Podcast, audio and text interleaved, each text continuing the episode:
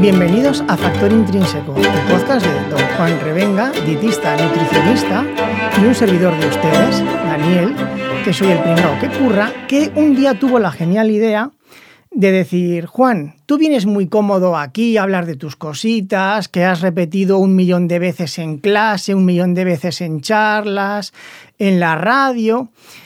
Pero ¿qué pasa si te saco un tema que seguramente igual el tema ni siquiera tiene sentido y a lo mejor ni siquiera es una pregunta como tal, sino una idea al aire? ¿Cómo te desenvolverías con ella? Y quieres salir de dudas, ¿no? Y quiero salir de dudas. Y de paso le damos una sorpresa y un episodio cortito a nuestros oyentes. ¿Qué le parece? Pues me, no sé, miedo me das. O sea, no te puedo decir otra cosa más que miedo me das. Si, si nada hay guionizado en este proyecto que tenemos entre manos de Factor Intrínseco, esto mucho menos. No sé qué me voy a. qué me vas a preparar, qué encerrona, pero sé que la tienes meditada. eh, porque ya me has dicho, te vas Sí. a cagar un poco, o espero que te cagues. Sí, sí, sí. Y bueno, ¿me quieres romper la cintura? A ver, ¿o quieres ver mi juego de cintura? Quiero ver su juego de cintura. A ver. Mira, ve- hay una cosa, espera, antes de empezar. Venga, Como no sé por dónde me vas a salir, sí. y es posible que no me acuerde de- Seguramente. de, de las Datos, cuestiones, de datos, nombres, etcétera, y como he escrito un montón cosas de nutrición, de estas cuestiones, Seguro que algo se ha tocado alguna vez. es- es muy probable que lo haya tocado en algún momento que no me acuerde y te pueda, te pueda responder con propiedad. Y lo que sí que podemos hacer es, si me lo permites, que no sé si esta forma parte de la Sí, dinámica. Sí, forma parte. En el próximo capítulo, sea el que sea, en el próximo capítulo, la serie ortodoxa de Factor Intrínseco, Añadimos un fe de ratas. por ejemplo. Y bueno, y decirle eso sí, que hemos decidido llamarle a estas secciones eh, sorpresa o premium o, o extra o Extra, sí, chupa surprise. sí. ¿Por qué? Pues porque mola, el nombre mola. El nombre mola ya Chupa está. surprise. Sí. o chupa surprise 1. Chupa Surprise 1. ¿En qué consiste esto? Bueno, pues yo me voy planteando dudas que muchas veces intento que no tengan sentido y a ver qué me suelta. Es decir, no te voy a hacer una pregunta como tal, ¿vale? Yo te planteo un pensamiento íntimo mío, te abro mi corazón y a, y a ver qué me respondes. Para que veas que soy justo, tienes dos temas para elegir. Oye, amor, tía. Puedes elegir que el tema vaya sobre algo relacionado de algún modo con la cocina o puedes elegir un tema que de algún modo esté relacionado con la mentalidad. Elige. A ver, a ver, espera un momento. Me estás haciendo como en el 1, 2, 3 que puedes escoger el, el Eh, sobre verde exactamente, o el sobre azul. Lo que da. Exactamente. La puerta de la izquierda o la puerta de la derecha. Tienes dos caminos. Ostras, no, no, pensaba que me ibas a plantear el tema y que hoy te iba a elegir cuál responder. No, sí, pero a traición. Ya, ya. Digo, voy a darle Ah, una ah, vuelta. entonces me ha dicho cocina y el otro era... men- Mentalidad. Mentalidad, hostia. Al de cocina me da poco miedo, pero si dices que... eh, venga, voy a elegir cocina, aunque sé que este, ese sobre en algún momento volverá a estar encima de la mesa. Bueno, vamos a hablar de la cocina. Venga, va. Vamos a hablar de la cocina, vamos a hablar de los alimentos y de cómo nos alimentamos y nos alimentábamos. Porque hay una coletilla que todo el mundo dice, antes se comía mejor.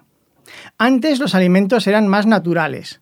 Antes se dicen muchas cosas, pero lo que no se dice es que antes la forma de cocinar y las habilidades culinarias seguramente fuesen muy elevadas o muy distintas a las nuestras. En primer lugar, ellos no tenían alimentos ultraprocesados ni nada por el estilo. No, te callas. no puedo meter coletillas. No pueden meter coletilla. Vale, vale. Hasta que termine. Joder, porque- entonces tengo que tomar notas porque es que esto no me lo esperaba. Ah, ah, es que es la idea que no te lo esperes. Entonces, eh, seguimos hablando con las abuelas. a ver, espera, me voy a acordar. Venga, va, sí. Vale. ¿Qué es lo que ocurre? Ahora voy a meter una vivencia mía. Peña Castillo, Cantabria, 1985. Yo era un tierno infante en la huerta de mis abuelos y yo no llegaba a ocho años, estaba a punto de cumplirlos y subíamos a comer. Sí. Y mi abuela tenía un puchero ahí con su patata, con su garbanzo, con su repollo, con su col. Y yo me comía tres platos. ¿Qué ocurría? Mi madre decía, este niño es un asqueroso, luego yo en casa no me come la verdura. Mi madre llenaba el maletero de los repollos, las coles, las patatas y los garbanzos de mi abuela. Íbamos a casa, Y ya no sabían igual. lo hacía en la olla express y digo, esto te lo comes tú, guapa. ¿Qué es lo que ocurre? Yo entonces no me daba cuenta y mi madre decía, pero si es lo mismo. Pero claro, ahora yo soy adulto y digo, En primer lugar, mi madre lo hacía en una olla express. Y algo que no he mencionado, mis abuelos eran hortelanos. ¿Qué cocina tenía mi abuela? ¿De leña? De leña, de carbón y de leña. Y es que ahí hacías un huevo frito y te sabía a gloria bendita. Entonces, mucho decir lo de, es que antes se comía mejor, pero es que antes no había ollas express para empezar, ni vitrocerámicas. Los tiempos de cocción eran de horas. Algo tiene que cambiar. Y no siempre para bien, ¿eh? O para mal. Bueno, las dos cosas. Tenemos para dar y para vender. Bueno, pues mira, te, te adelanto, mm, no me estás haciendo tanto daño como tú me querías hacer. o no este- me eh, rompes la cintura. Esta, o, sea, esta ha sido facilita. o sea, he cogido el sobrebueno, ¿no? Has cogido el sobrebueno. La de la mentalidad lo hubieses flipado. Ya, pero bueno, esto es, esto es pan para hoy hambre para mañana. Sí, al final- al final te va a caer. caerá. Bien, vamos a ver. Eh, lo primero que me ha venido a la cabeza con el ya no comemos como antes es y responderte y menos mal. Ya no comemos como antes y menos mal es precisamente el título de un libro maravilloso de una profesional maravillosa que se llama Gema del Caño y que habla de estas cuestiones, pero quizá un poquito más referidas, bueno, sin quizá, más referidas a la seguridad alimentaria, ¿no? El de que los tomates ya no saben como antes, y bueno, y habla de todas esas cuestiones, de la producción de alimentos y de la higiene alimentaria, y es muy recomendable para quien, no, para quien esté corriendo y quiera memorizarlo otra vez. Eh, Gema del Caño, ya no comemos como antes y menos mal. Si no he metido la pata en algo del título, pero vamos, algo así es. Y es cierto, sí, ya no comemos, ya no cocinamos como antes. Otro de los otra de las cuestiones que me ha llamado la atención y quería meter un apunte y no me has dejado. Se sabía mucho más de cocina, sí, pero ese conocimiento era particular y, y- y muy cerrado en una comunidad muy concreta, que Sí. normalmente eran las mujeres. Sí. Y además no todas, por lo que veo, porque tu abuela y tu madre no compartían Nada. el mismo conocimiento, Nada, ¿no? Las mismas nada, habilidades, ¿no? O Los el resultados. mismo cariño, creo yo. O el tiempo, igual tu Mira- madre tenía otras cosas que hacer, Sí, además claro. que las, de- no sé, eran otros planteamientos Hombre, mi vitales. abuela lo que hacía era limpiar y cocinar. Es que, bueno, y ayudar en la huerta, lógicamente. Sí. Y otra cosa, cuando mi abuela, ya de mayor, tuvieron que dejar la huerta, irse a un piso, mi abuela se deprimió porque dice que ya no sabía cocinar. Claro, le pusieron una cocina moderna Sí, acostumbrado a unos tiempos, a una tal, cual. y se deprimió. Dice, es que cocino y no me sabe nada. Ya me he vuelto tonta. Cogí una de- no, eh, mi abuela se deprimió O porque... contribuiría a, la- a su depresión o a ese estadio. Mm, eh, Sí, bueno, contribuyó, pero ella lo dice, es que cocino y ya no tiene sabor, ya no sé cocinar. Me he vuelto... ¿Y el producto era el mismo? ¿El, de- el de su huerta de antes? ¿O era no, otro? claro, ya no tenía la huerta. Ah, no, es que hace cambió mucho, todo, o sea, ¿eh? claro, cam- cambió el producto, cambió la cocina, cambió Es todo, triste, lógicamente. bueno, triste, yo no sé por qué triste, porque cuando se habla de, de estas cuestiones a los alimentos baratos se les dice una humilde, una triste, pero es que de triste o de humildes, para mí nada, una, una triste patata, No, anda no, que no. te cambia una receta, unas simples patatas fritas, unas chips que tú te puedas hacer en, Un en tomate, casa, algo tan humilde una un ensalada, un tomate, una ensalada de patata, unas alubias, hablar del repollo, los rábanos, esos rábanos que se venden en el supermercado, o sea, yo no los toco ni con un palo. o sea, pero te lo digo de verdad, que Sí. vienen ya sin el, sin el penacho de hojas, todos Sí, redonditos, sí. monos iguales. Bueno, entonces, eh, con respecto a la cocina, cosas que hemos perdido. Hemos perdido con esos tiempos de cocción largos, no, no hemos perdido, no, al contrario, hemos ganado nutrientes. Normalmente, acelerar los procesos de tal forma que el alimento se esté cocinando menos tiempo, que esté menos, sometido, menos tiempo sometido a las acciones de, de la temperatura, hace que se pierdan menos nutrientes o que se conserven más nutrientes eh, naturalmente presentes en el, en Vale. el, en el alimento. Te lo O- compro. otra cosa muy distinta es que los sabores no se entremezclen, no se conjuguen de la misma, de la misma manera. Más tiempo suele haber una mayor profusión de, Claro, es que al final se hace como una salsita, que eso es lo que le da Claro. sabor. Pero mm, me ha dolido un poquito, te digo, en, mi, en mi corazón de cocinerito, me ha dolido un poquito eh, cómo has hablado de la olla express. Yo le tengo mucho amor a la, a la olla express. No tanto a los robots de cocina, porque no. Y tengo uno, ¿eh?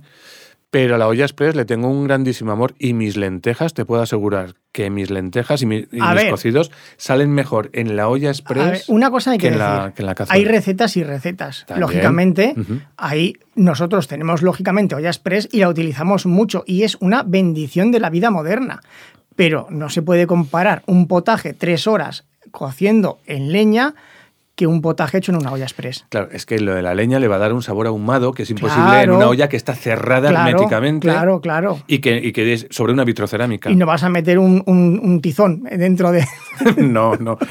Pero mira, una cosa que le va muy bien a este tipo de esto, a este tipo de recetas es pimentón de la vera ahumado. Y en mi caso, picante. Claro, el ahumado. Hay que meter algo ahumado, adobo o algo para que le dé ese sabor. Pero, o sea, a ver, entiéndeme que le tengo una tirria a esta palabra natural. Es decir, que sea un sabor naturalmente obtenido. tostado. O, tostado, porque es que lo de natural, no todo lo natural es bueno. Es más, un pisotón de, elefante, un terremoto, un maremoto, una mordedura de víbora. Mire, le voy a dar un ejemplo más claro. ¿Sabe con qué mataba mi abuelo los nidos de avispas? Eh, con humo. No, los espantaba, no sé, no sé, perdón. Cianuro.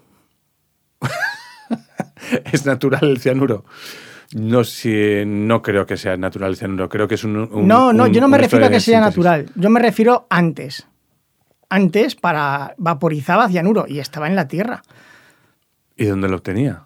Ah, nunca se lo pregunté, nunca me dio por preguntarlo. Yo creo que lo no lo sé, igual estoy metiendo aquí la gamba, pero yo creo que lo compraría en la típica eh, farmacia droguería, y que es un producto de síntesis el, el cianuro, ¿eh? casi seguro. Que yo no digo que sea natural, yo digo que antes, no ni siquiera con humo, él decía, va, es que esto es más rápido, sí, lógicamente, ¿eh? claro, vaporizas con cianuro. Tengo precisamente un, capítulo en el, en el, listado, en el Excel este, con el tema de la naturalidad de los productos y de los aditivos, que lo vamos a flipar mucho. Así que... Azufre, también es natural. No me quiero despedir sin volver a... Hemos acabado, perdón, porque no estoy aquí... Sí, sí, sí. No me quiero despedir sin remitir a las notas del episodio a los oyentes porque, si mal no recuerdo, a la fecha de hoy, que no la voy a mencionar, no hace falta porque da igual, pero está pendiente de publicarse en El Comidista, en medio con el que colaboro desde 2015, un artículo precisamente en el que se pone en valor la necesidad, no, se pone en valor la cocina como necesidad o vehículo a través del cual alcanzar la salud y el disfrute. Entonces eh, pondremos ese, ese contenido en, en, las notas y algunos otros que también están presentes en mi, en mi blog a día de hoy. Entonces, como resumen, ¿a día de hoy se cocina peor, igual, mejor? Muchísimo peor. Es decir, la cantidad de gente que, que, que cocina de la forma que cocinaba tu abuela es muchísimo menor. No hay esa posibilidad. Y es porque eh, es muy barato y rápido comprar algo ya hecho, calentar en microondas por nuestro día a día, porque ahora trabajamos, los niños extraescolares, el tren de vida. Precisamente para hacer ese artículo que comentaba, me traté de informar a ver si había algún cuerpo en la evidencia científica que me pusiera de relieve que cuáles eran las razones por las cuales hoy cocinamos menos y peor. Y porque recurrimos, por tanto, a algo que no podemos dejar de hacer, que es comer, porque recurrimos a otras soluciones, a la telecomida o al... Eh, iba a decir comida para llevar, pero no es comida para llevar, es comida para traer, porque ya te la traen la mayor parte de ella, ¿no?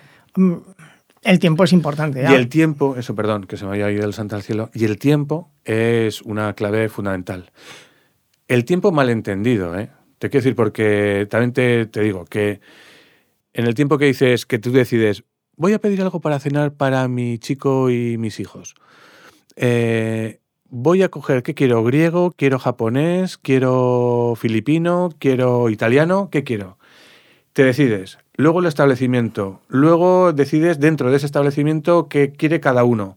Haces el pedido. Te lo traen a casa. Te puedo asegurar que en ese plazo, si tú tienes un mínimo de habilidades y de interés, estás cenando media hora antes de que te sirvan el, pedido. ¿eh? Te lo compro. Y además otra cosa, la mayor parte de las preparaciones culinarias del día a día, lo que yo llamo cocina de campaña, no hace falta estar mirando el producto como hace chup chup o hace en, el, en la placa. Tu abuela no estaba las tres horas mirando las lentejas o el cocido ese de patata con garbanzos y tal y cual. No estaba así hasta que se le secaran los ojos. No, no, no. No, no, estaba haciendo sus cositas y Es decir, yo mismo eh, hubo un tiempo en que trabajaba mucho tiempo en la cocina. Es decir, mi lugar de trabajo, donde tenía el ordenador, o donde me llevaba el ordenador portátil, era la cocina.